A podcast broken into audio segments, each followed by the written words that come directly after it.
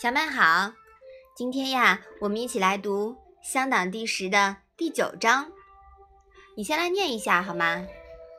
祭于公，不素肉，祭肉不出三日，出三日，不食之矣。食不语，寝不言，虽蔬食，菜根，瓜蓟，必摘如也。妈妈，不素肉是什么意思呀？不素肉呀，就是不使肉过夜。古代大夫参加国君祭祀以后，可以得到国君赐的祭肉，但祭祀活动一般要持续两三天，所以这些肉就已经不新鲜了，不能再过夜了。超过三天呀，就不能再过夜了。祭肉是什么意思呢？就是祭祀用的肉啊，菜根是什么意思呀？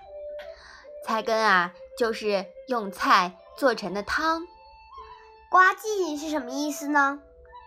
古人在吃饭前，把席上各种食品分出少许，放在食具之间祭祖用的。斋是斋戒的意思吗？嗯，对的。那这一章的意思呀，你现在能理解了吗？孔子参加国君祭祀典礼时分到的肉，不能留到第二天。祭祀用过的肉不超过三天，超过三天就不吃了。吃饭的时候不说话，睡觉的时候也不说话。即使是粗米饭、蔬菜汤，吃饭前也要把它们取出一些来祭祖。而且表情要像斋戒时那样严肃恭敬。嗯，好的。在前面四章里呀，主要记述了孔子的衣着和饮食习惯。孔子对礼的遵循，不仅表现在与国君和大夫们见面时的言谈举止和仪式，而且表现在衣着方面。他对祭祀时、服丧时和平时所穿的衣服都有不同的要求，比如说单衣、罩衣、麻衣、皮袍、睡衣、浴衣、礼服、便服，这么多衣服是吧？嗯，都有不同的规定。在吃的方面呀，食不厌精，脍不厌细，而且。